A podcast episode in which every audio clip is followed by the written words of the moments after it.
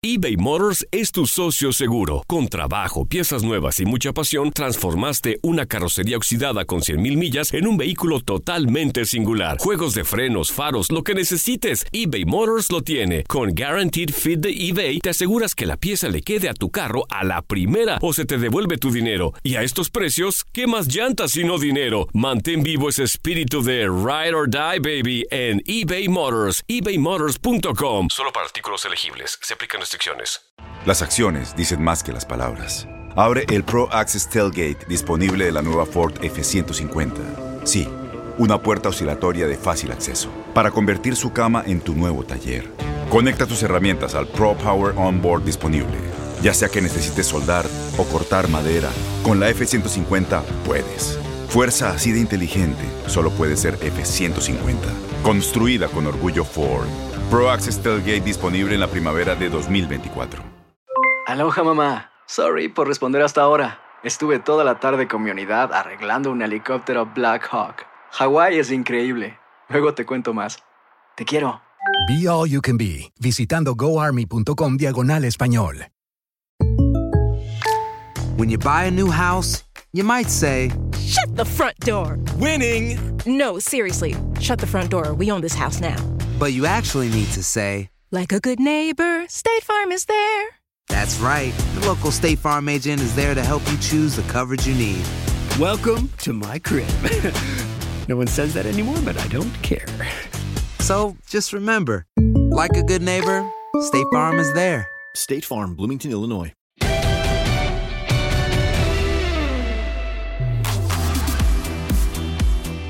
Desde chico, cuando ve uno un partido de fútbol, es difícil verlo en silencio o verlo sin algún narrador. Eh, normalmente eh, te transmiten, a veces hasta más que el propio partido. Hay partidos en donde te estás jeteando y aparece el narrador y te lo hace interesante, divertido, te despierta con algún chiste, alguna anécdota, algo. Es bien complicado también buscarle la forma de no aburrir cuando un partido es malito y buscar formas eh, y, y ver variantes como para entretener. Tenemos hoy uno de los grandes, de los grandes de todos los tiempos. Paco Villa, bienvenido a la pelota al que sabe. Muchas gracias, muchas gracias, mi querido Alex. Eh, tremenda eh, la presentación que haces. Eh, muy agradecido por ello. Te mando un abrazo también a Marc, al que, al que veo seguido en nuestros enlaces a distancia. Y me da gusto una vez más estar compartiendo con él. Gracias, Alex, de nueva cuenta. ¿Cómo andas, Marc? ¿Cómo va Vallarta? En diferente concepto. pero- Va, va, un placer estar aquí con ustedes una vez más. eh, y sobre todo estar con Paco, mi favorito, como diría Toño Gómez Luna. Sí, sí, es sí. una... Claro, claro. No seas descarado, no seas descarado. es que Toño Gómez Luna le dice favorito a todo el mundo y por eso de ahí A la, todo la broma. mundo. Pero a Paco ya le quedó. Y lo que es Vallarta, pues bueno, Vallarta sigue siendo hermoso, sigue siendo espectacular, con una vista increíble, nada más que desde casa, sin poder salir a la calle, sin poder disfrutar realmente de, una de las preciosidades como es esta ciudad de Jalisco. Paco, debutas en la pelota al que sabe. Estás obligado a contar una anécdota. Debes de tener miles de tantos años de trayectoria, de carrera. ¿Alguna que te haya quedado grabada, que te haya marcado y no, y no conozcamos? Pues fíjate que hay, hay, hay varias, pero les voy a contar una que me que no es de fútbol. Que no es de fútbol, entonces eh, pues eh, digamos que, que la guardo de manera muy especial. Eh, me voy a remitir a los Juegos Olímpicos de Beijing en el 2008, es concretamente de la natación. En el cubo de agua, eh, con Michael Phelps, este hombre re que, que llegaba a aquellos Juegos Olímpicos ya con un 2004 eh, fenomenal, extraordinario, eh, muy, muy joven en el 2004 en Atenas. Llega al 2008 con, con altísimas expectativas, pero nadie, nadie se imaginaba lo que pues iba a ser, o muy poca gente se lo imaginaba. Por estas cuestiones raras que tiene la profesión, yo que pues, narraba fútbol, eh, que nunca había transmitido la natación, salvo esporádicamente en los Juegos Olímpicos de, de, Sydney en el 2000 y, digamos eh, desde México narrando las pruebas clasificatorias, o sea, es, esas pruebas que pues nadie ve y transmitidas para uno de los tres canales que tenía Sky disponibles de los Juegos Olímpicos permanentemente, o sea, no para televisión abierta. Eh, por esos azares del destino, resulta que Toño de Valdés, el narrador titular de Televisa Deportes en aquel entonces, de la natación, pues, tenía que hacer el programa en vivo de dama que caía tiempo de Beijing a las 9, 10 de la mañana y las pruebas importantes, las finales, el comité organizador para que Estados Unidos de este las programó tiempo de allá a la misma hora, 9, 9 y media de la mañana, 10 de la mañana. Pues eh, faltando, Alex, eh, más o menos un mes para que arrancaran los juegos, me, me, me manda a llamar eh, Javier, nuestro director en aquel entonces, y nos dijo, pues a mí y a Pietra, que Pietra se iba a dedicar al atletismo, porque ni Toño ni Burak lo podían hacer, y que yo me iba a dedicar a la natación. A la, a la natación, de veras, a la natación. Oye, no, no tengo la menor idea de natación. No, pero nosotros creemos, y fue apuesta también de Toño y de Enrique Burak, que pues pudiera ser que tú le entres bien a la natación, ¿no? dije, pues dale, ¿no? Yo le entro, venga, este, por supuesto, es allá o acá. No, pues es ir a China, es ir a Beijing. No, fabuloso. Pues me puse a estudiar, me puse a estudiar y me puse a ver las eh, eliminatorias, me puse a ver los campeonatos mundiales, me puse a ver, por supuesto, a recordar. Yo, yo había estado en Atenas 2004, había estado en la alberca en competencias en las que había estado el propio Michael Phelps, pero yo iba, yo iba mucho más por, por veloz el mexicano, por, por entrevistas a los mexicanos, no, no por otra cosa. Me pongo a estudiar, toc, toc, toco la puerta de Javier más o menos una semana, cinco días antes de que, de que empezaran los juegos o de que voláramos rumbo a Beijing.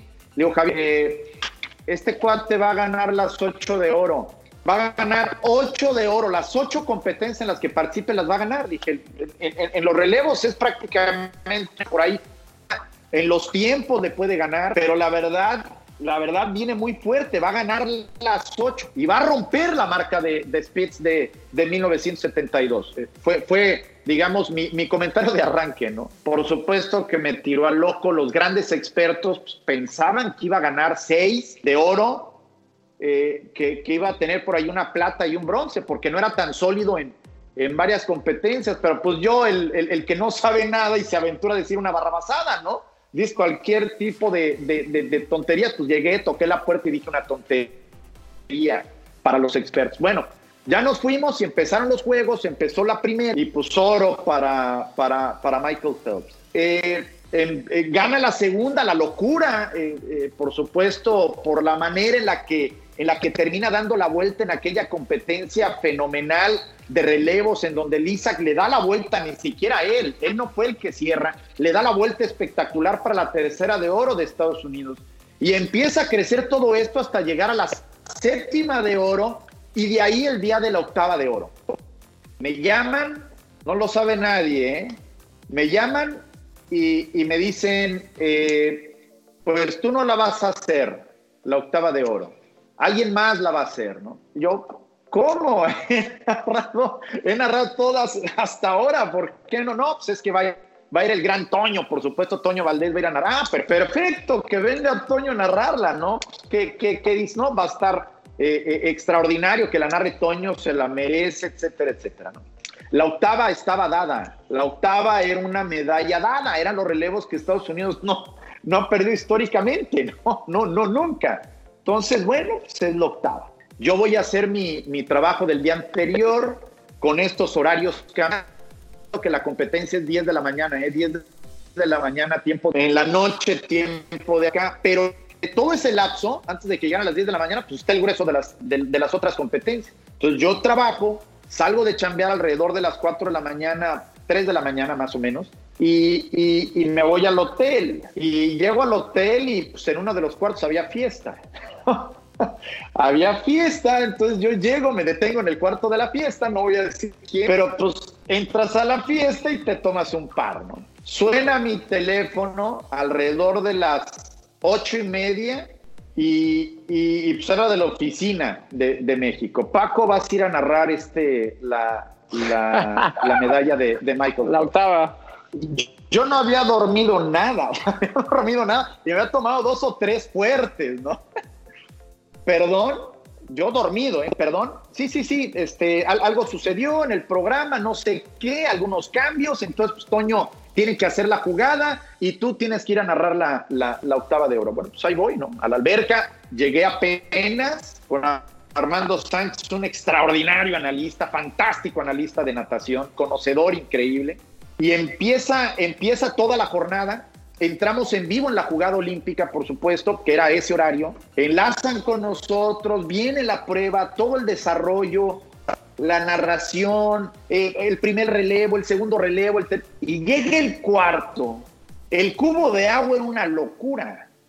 Yo estaba en, el, en, la zona de transmisiones hasta arriba, hasta arriba hay una serie de filas a, tu a mi derecha estaba, a nuestra derecha estaban los alemanes, a nuestra izquierda estaban los japoneses, que se habían mantenido durante todos los Juegos Olímpicos, pues narrando igual, los japoneses con cierta emoción y los alemanes los alemanes son los alemanes.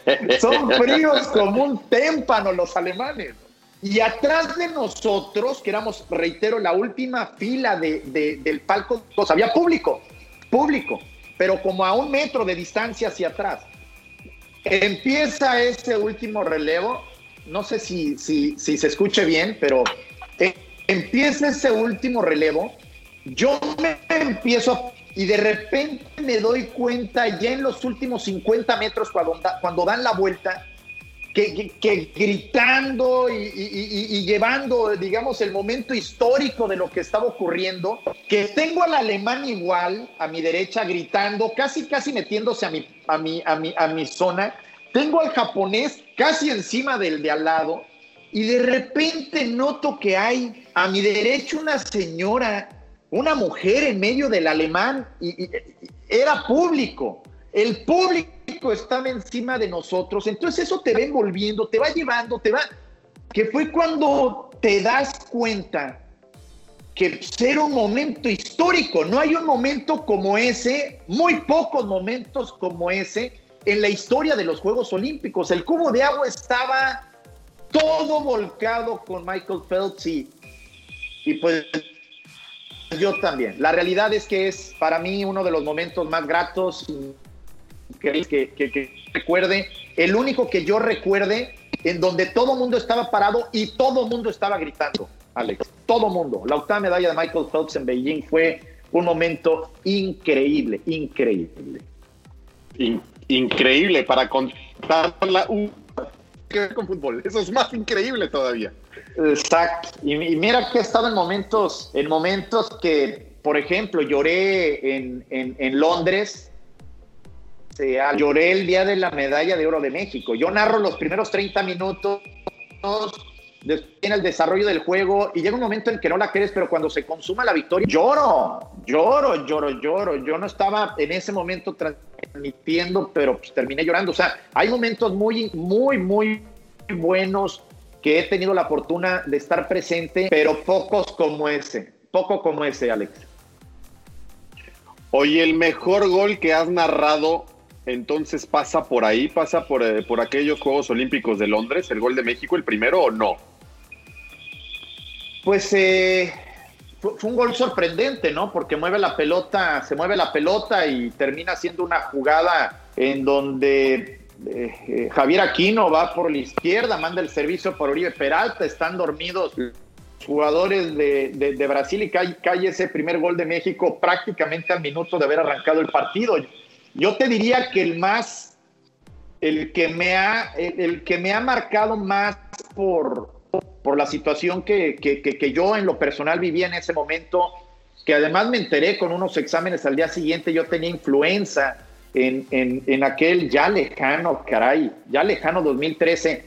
Eh, yo me sentía muy mal en un México-Panamá, seguramente recordarán cuando Raúl Alonso marca ese, yo me sentía terrible, no tenía voz, en fin, pues llegas, quieres hacer tu chamba, este, de haber sabido que estaba así de grave, pues no hubiera ido a trabajar. pero, pero bueno, eh, eh, fui a trabajar y, y, ese gol de, de, Raúl cuando estábamos virtualmente eliminados de Brasil, yo creo que ha sido el más emocionante, el mejor, el mejor Alex.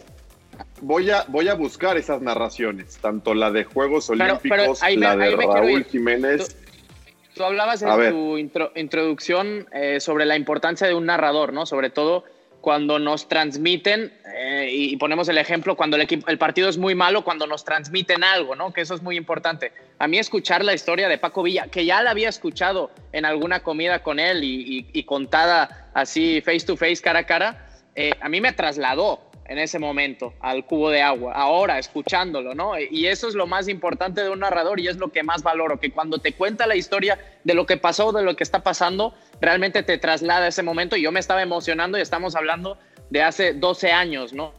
Y algo que también viví y que también lo vi por televisión, obviamente no escuché Paco en el 2008, pero, pero a mí me transmite eso, ¿no? El poder trasladarte a ese momento y eso es, eso es impagable. El talento o la capacidad que tienen este tipo de personas que nos rodean y que convivimos con ellos el día a día como Paco y creo que a veces no lo valoramos lo, suficiente. ¿Cómo le haces Paco para ser imparcial? Para ser imparcial, casi todos o todos fuimos eh, aficionados, tenemos simpatía por algún equipo, por nuestra selección. ¿Cómo haces para gritar igual un gol de un equipo contrario? Porque me, me, apasiona, me apasionan más las historias, eh, Alex. Me apasionan más las historias que, que, que, mis equipos, tengo eh, en el fútbol concretamente dos equipos a los que les voy, uno es Cruz Azul, el otro es el Real Madrid. Eh, por supuesto, con la selección nacional es casi imposible sustraerte, eh, con la selección nacional es un sentimiento muy, muy, muy especial, aunque ahí he aprendido a a ser crítico, a ser crítico para bien y para mal, ¿eh? tratar de ser crítico para bien o para mal con la selección nacional. ¿Cómo me sustraen? Yo creo que no hay, no hay para alguien que se dedica a lo que sea más, más que la pasión, el cariño, eh, el, no sentir que vas a trabajar, Alex, es, es, un sentimiento muy especial. Y a mí me apasionan las historias. Cuando rueda y se pone en movimiento la pelota, eh, me apasiona tanto la historia de JJ Macías con las Chivas Rayadas del Guadalajara que la historia de Naldo. Me, me apasiona tanto el, el, eh, el eh, trabajo que le ha costado a Michel redondear un equipo con tan bajo presupuesto para llegar en esta apertura, en este torneo de clausura 2020 eh, y llevarlos a los primeros sitios de la clasificación o arrancar con el ritmo con el que arrancaron o traer a un dinero que no sé cómo lo hicieron, cómo no lo trajo aquí por el fútbol mexicano. Me da lo mismo contar esa historia que contar una historia del Cruz Azul, aunque evidentemente llega un momento en donde termina el juego y la emoción es completamente diferente, Alex. Espero haber respondido tu, tu pregunta. Sí, no, perfecto, perfecto. Eh, y, te quería preguntar, porque más allá de ser un podcast muchas veces para contar historias, ahora que está de moda hasta en esta cuarentena, eh, dar cursos o meterte un curso en línea. Y, y, lo vamos a aprovechar y vamos a aprovechar a Paco. Ah. ¿Qué le dirías a esa gente que te pregunta cómo preparas un partido o cuáles serían tres, cuatro, cinco tips para una muy buena narración en un partido? Bueno, la, eh, eh, la primera, y justo hoy grababa, grababa algo para, para tu DN que me pidieron eh, para decirle a los, a los chavitos que, que quisieran incursionar. Fíjate, yo les decía, regla número uno, regla número uno, no te desveles. No te desveles. No como en la de Michael Phelps, ¿no? Ah, muy bien, muy bonito, muy bonito. Regla número dos, regla número dos. Tomes cosas frías, no tomes, no tomes eh, una, como la de una cerveza helada, como la de Phelps. O sea, esas son las dos reglas Esa es la verdad, Alex. ahora, eh, a mi favor, la, pues una competencia de natación dura muy poco, un partido de fútbol dura 90 minutos, ¿no? si te agarra el gol culminante al 89, ya valiste si tomaste eh, mucho hielo y unas cubitas. ¿Por qué no desvelarte, Paco? Porque, porque la voz no descansa. La voz, eh, tú, puedes, tú puedes tener la mejor voz, tú puedes calentar la voz, afinar la voz. Yo les decía más o menos cómo, cómo hacerlo, ¿no? Eh, eh, con un ah, eh, ¿no? Calentar un poco la voz, incluso como comúnmente lo hacen algunas compañeras nuestras como Adriana Monsalve, que, la, ¿no? han escuchado. Así le hace, ¿no? El propio Profe Braca. El te, saca unos sustos, güey, que vueltas que estás bien, güey. ¿Qué, ¿Qué te pasa, no? Pero no, e, e, ese es el primer tip. Eh, la, la, la, la, voz tiene que llegar descansada, Alex. Y tiene que llegar, eh, eh, digamos, y, el tercero, tener un, vasito de agua. Y ese es en la parte de la voz. En la parte de la preparación, pues ver el mayor, tiempo que puedas, en tiempo para todas las ligas. Yo contraté, me cuesta, sí, pero contraté un servicio en donde puedo, puedo ver mucho fútbol, resúmenes de fútbol eh, y sacar estadísticas de fútbol. Ver, ver, mucho fútbol y prepararte para ello, Alex. Pásale el link a Crozas, ¿no? Lo tiene, creo que Crozas me pasó el tip. Ah, bueno. Gracias, gracias Paco. Toma, toma bateada, toma, te, sacó del campo. No, Marc, Marc ve, mucho fútbol también, sabe, sabe que es de cariño. Eh, eh, es que es buleable, es buleable, Marc. Bueno, es que casi todos, casi todos tienen su lado buleable. Yo, yo también, y no pasa nada. Todos somos este, buleables. Sí, sí, todos, todos. Eh, Marc, ¿cómo te preparas tú hoy te lo, te lo, porque te, pregunté un día las diferencias entre estar en cancha y estar acá en los micrófonos, pero eh, me refería a diferencias en aquel entonces de, de pues sí, de la presión, de, lo distinto que es eh, ya en lo que te dedicas, pero en la preparación, en lo previo. ¿Qué tan distinto es eh, preparar un partido que prepararlo ahora desde los micrófonos? Sí, obviamente como futbolista eh, y creo que eso va evolucionando con el tiempo, cada vez se profesionaliza mucho más, cada vez también el futbolista tiene más información, ya sea individualizada por, por trabajo propio o porque los mismos entrenadores y cuerpos técnicos te entregan mucha información durante la semana, pero al final tú llegas al fin de semana y te enfrentas a un equipo.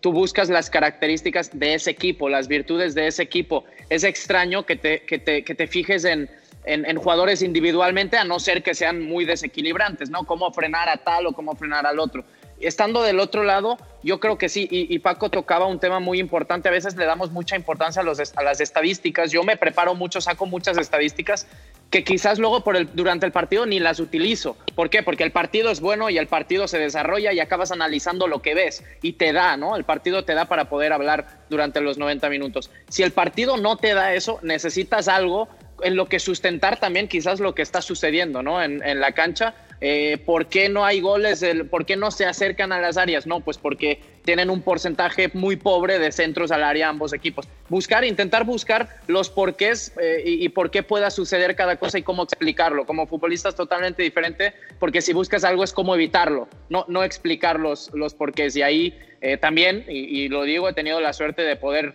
disfrutar con Paco partidos de, ya no sé qué partidos hemos hecho, porque hemos hecho Champions, hemos hecho con CACAF, hemos hecho Europa League, hemos hecho Liga MX, Copa, con CACAF Liga de Campeones, mil competencias en las que también tienes que prepararte porque el conocimiento no te da hasta ahí.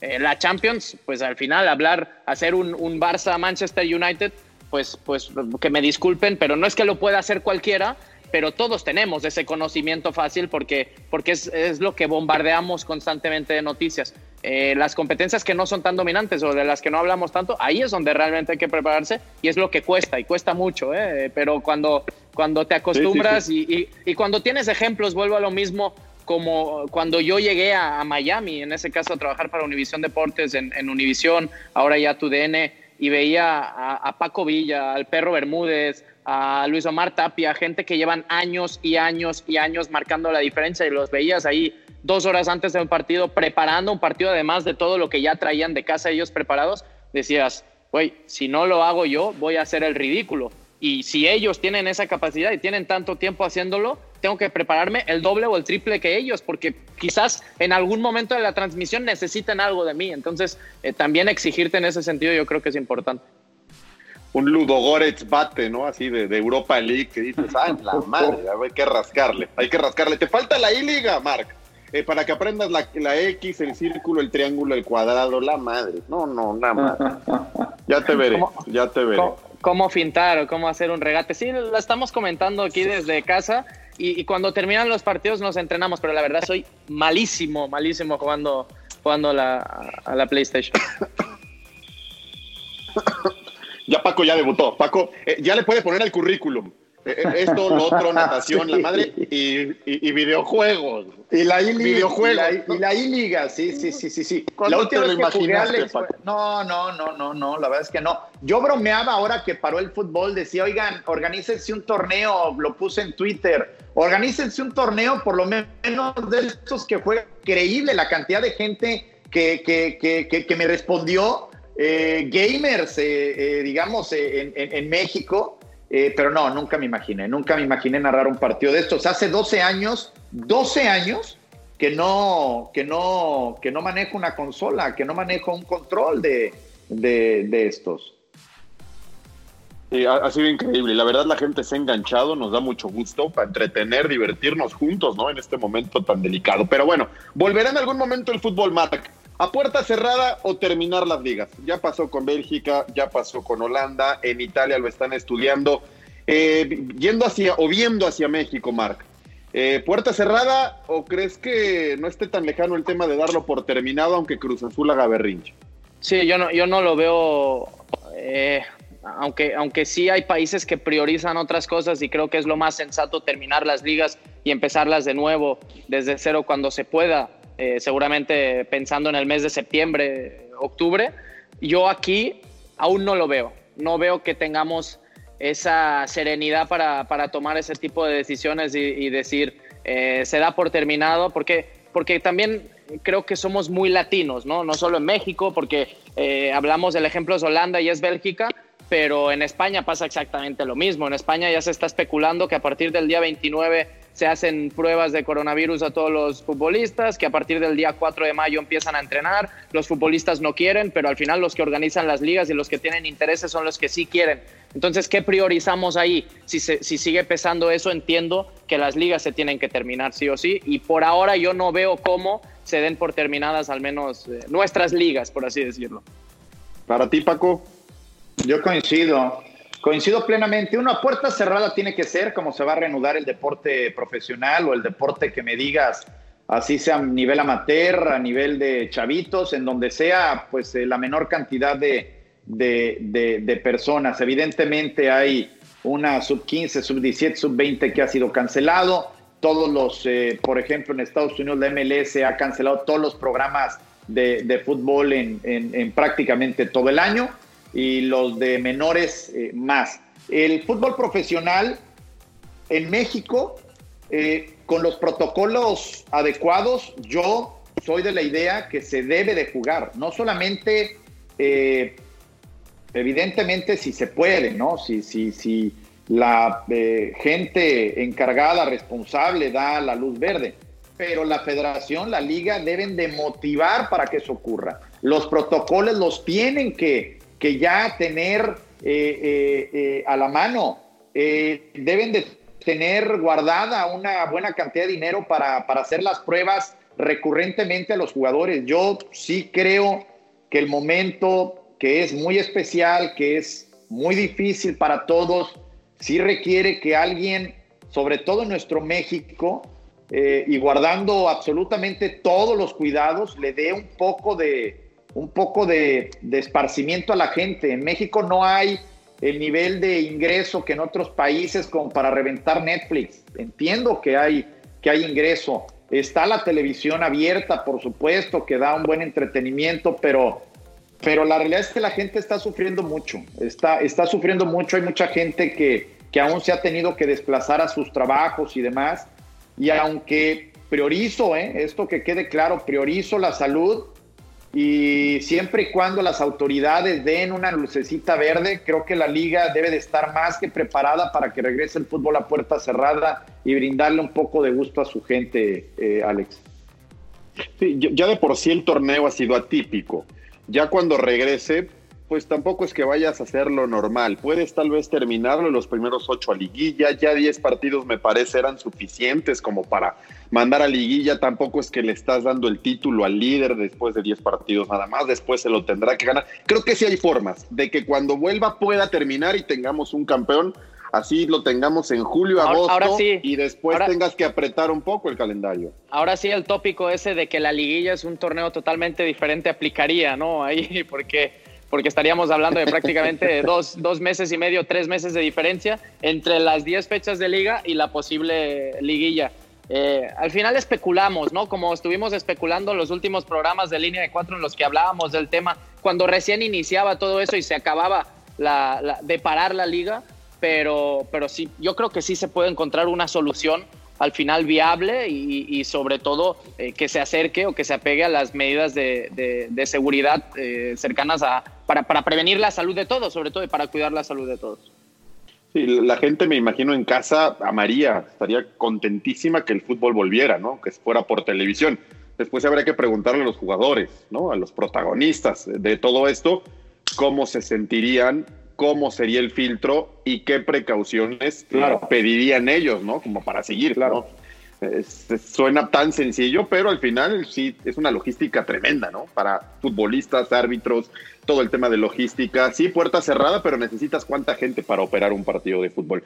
Eh, Paco, los escuché ayer, hora y cuarto, hora y veinte no toda, porque ya sabes que con los niños vas, subes, vienes, bajas, este es un rollo estar eh, con, la atención una hora en algo, caray, una hora en algo. Este, en, tu caso con, con eh, ¿es perro o perra? Perro, ¿no?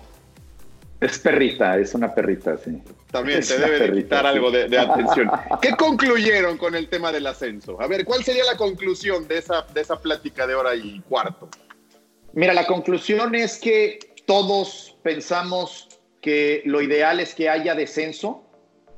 Alguno, concretamente Aldo, eh, como que no, no lo vi muy pro a lo que han hecho los jugadores recientemente y él lo externó claramente en sus mensajes.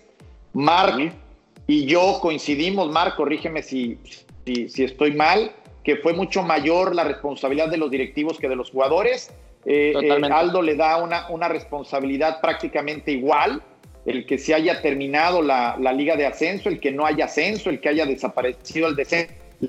Alto porcentaje de responsabilidad a los jugadores. Yo lo que digo es que esto se viene gestando desde hace muchos años, que se le viene complicando al equipo, a los clubes de la división de ascenso desde la, eh, la, la manera en la que se decide que haya un porcentaje para quien se va a la segunda división o a la división de ascenso eh, y, después se le pusieron más piedras y piedras y piedras hasta que tronaron a una liga que llegó a algún momento en ser productiva y ahora pues evidentemente ya estaba ya estaba en calidad de muerta, ¿no?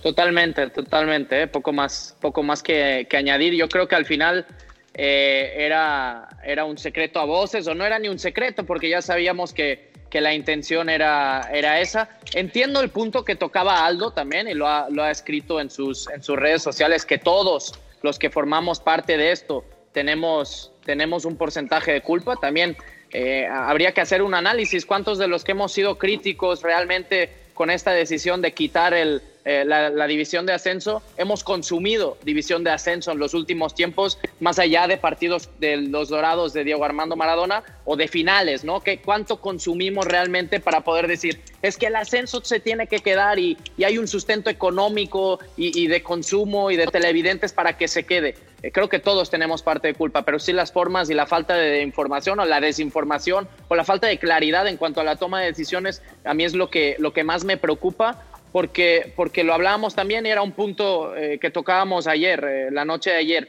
la regla de menores. Hace tres años regresa la la regla de menores, al año la cambias, la modificas eh, luego, dependiendo, porque en la Copa MX Cholos un día mete a dos o mete saca uno, eh, la adaptas y ahora la vuelves a sacar. O sea, ¿con qué fin estamos poniendo reglas de menores o de no menores? ¿O con qué fin hacemos los cambios que pensamos que van a ser buenos para el fútbol mexicano si no le damos continuidad para que realmente nos den frutos? ¿no? a mí eso es lo que me preocupa y creo que vamos tomando muchas decisiones sobre la marcha cuando creo que tenemos también buenos ejemplos alrededor que deberíamos tomar en todas las ligas del mundo, ¿eh? pero sobre todo eh, la MLS que aún no está, y yo soy de los que defiende la MLS, pero aún no está al nivel futbolístico de la Liga MX, si algo ha sido, ha sido constante en su crecimiento, en su toma de decisiones y ha ido siempre avanzando. Yo no he visto nunca un paso atrás por parte de la MLS, a pesar de no competir aún futbolísticamente con la Liga MX todas esas decisiones que han ido tomando ni siquiera les dan el tiempo de maduración como para ver si funcionan o no. Es que ese es el y pasaba desde la 2011, es increíble.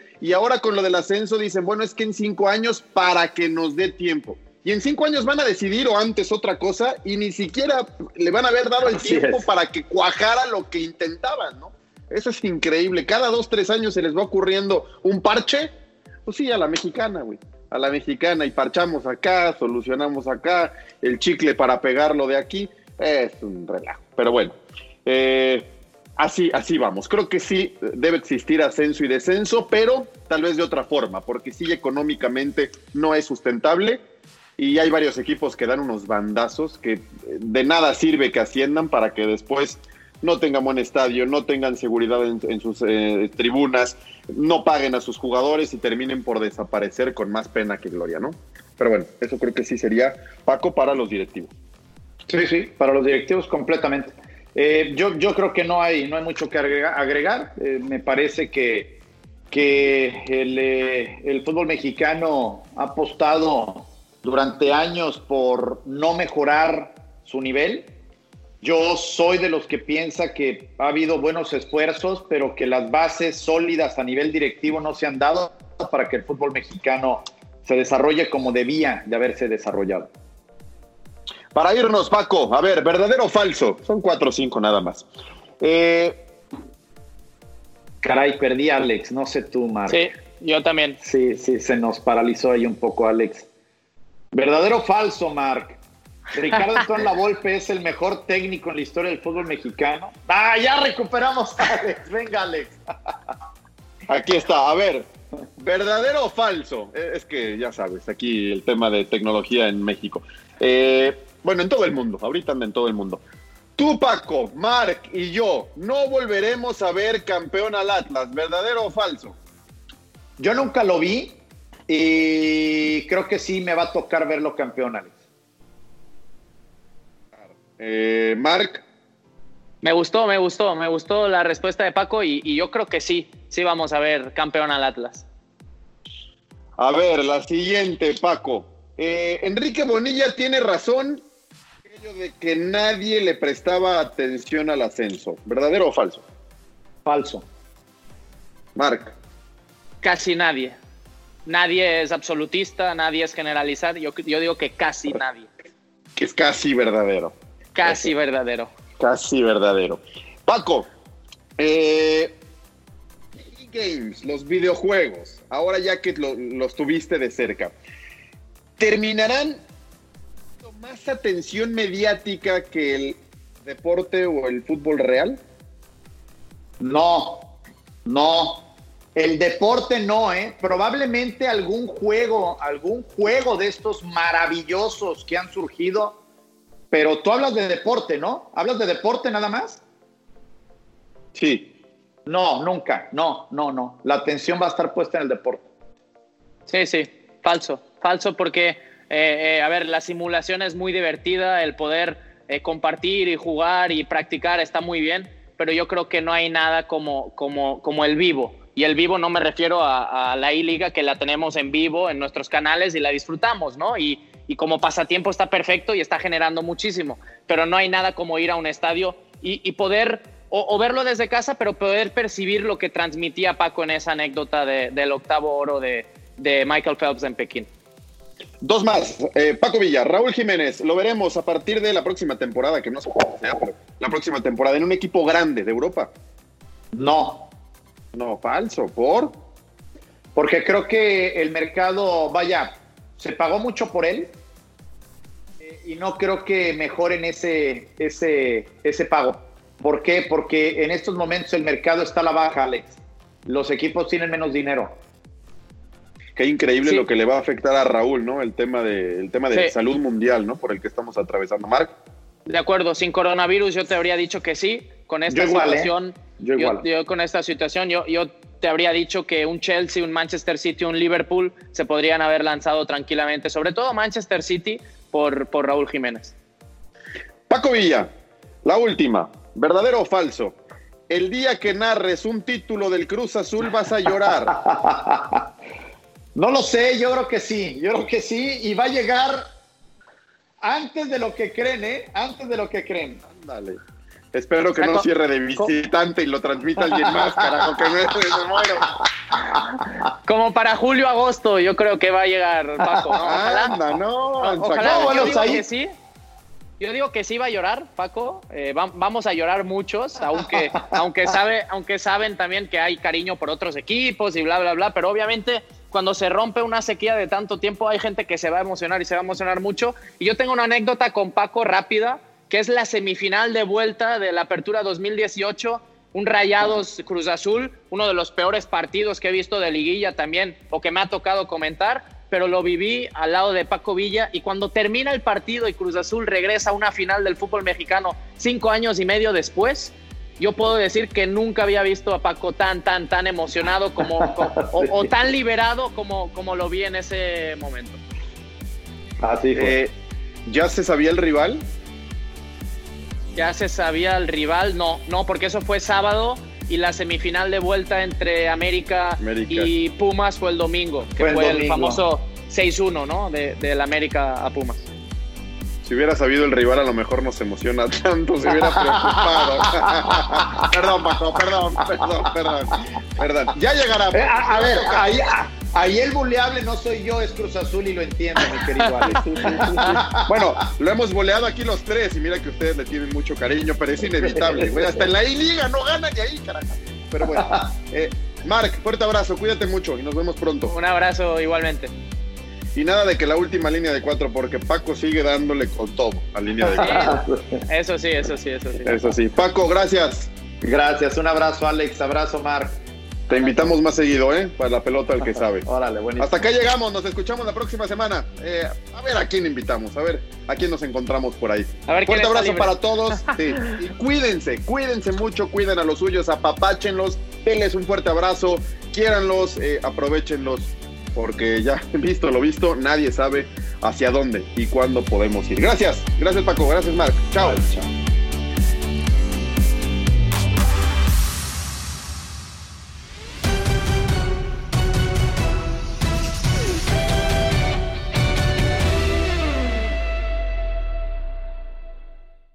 Boost Mobile tiene una gran oferta para que aproveches tu reembolso de impuestos al máximo y te mantengas conectado. Al cambiarte a Boost, recibe un 50% de descuento en tu primer mes de datos ilimitados. O, con un plan ilimitado de 40 dólares, llévate un Samsung Galaxy A15 5G por $39.99. Obtén los mejores teléfonos en las redes 5G más grandes del país. Con Boost Mobile, cambiarse es fácil. Solo visita boostmobile.com. Boost Mobile, sin miedo al éxito. Para clientes nuevos y solamente en línea, requiere AroPay. 50% de descuento en el primer mes requiere un plan de 25 dólares al mes. Aplican otras restricciones. Visita boostmobile.com para detalles. Si tú o alguien que conoces está pasando por una situación difícil o por una crisis de salud mental, la línea 988 de prevención de suicidio y crisis te brinda apoyo especializado 24 horas al día, 7 días a la semana. Solo llama al 988. Cuando llamas al 988, te conectarán con consejeros especializados que escucharán tus inquietudes y te brindarán apoyo en español. Simplemente llama o textea al 988. Hay esperanza. La línea 988 funciona. Este abril te invitamos a nuestra feria virtual Univisión Contigo rumbo a la universidad. Conéctate virtualmente con representantes de colegios y universidades en la costa este, desde Nueva York a Florida. Aprende sobre ayuda financiera, becas y otros recursos para continuar tu educación. Regístrate para asistir y para la oportunidad de ganar una tableta. Te esperamos en Univisión Contigo rumbo a la universidad del 3 al 9 de abril. Regístrate ya en univision.com diagonal universidad. At Bet365, we don't do ordinary. We believe that every sport should be epic. Every basket, every game, every point, every play. From the moments that are legendary to the ones that fly under the radar. Whether it's a three pointer at the buzzer to tie the game or a player that goes two for two at the foul line. Whatever the sport, whatever the moment. It's never ordinary at Bet365. 21 plus only. Must be present in Virginia. If you or someone you know has a gambling problem and wants help, call 1 800 Gambler. Terms and conditions apply.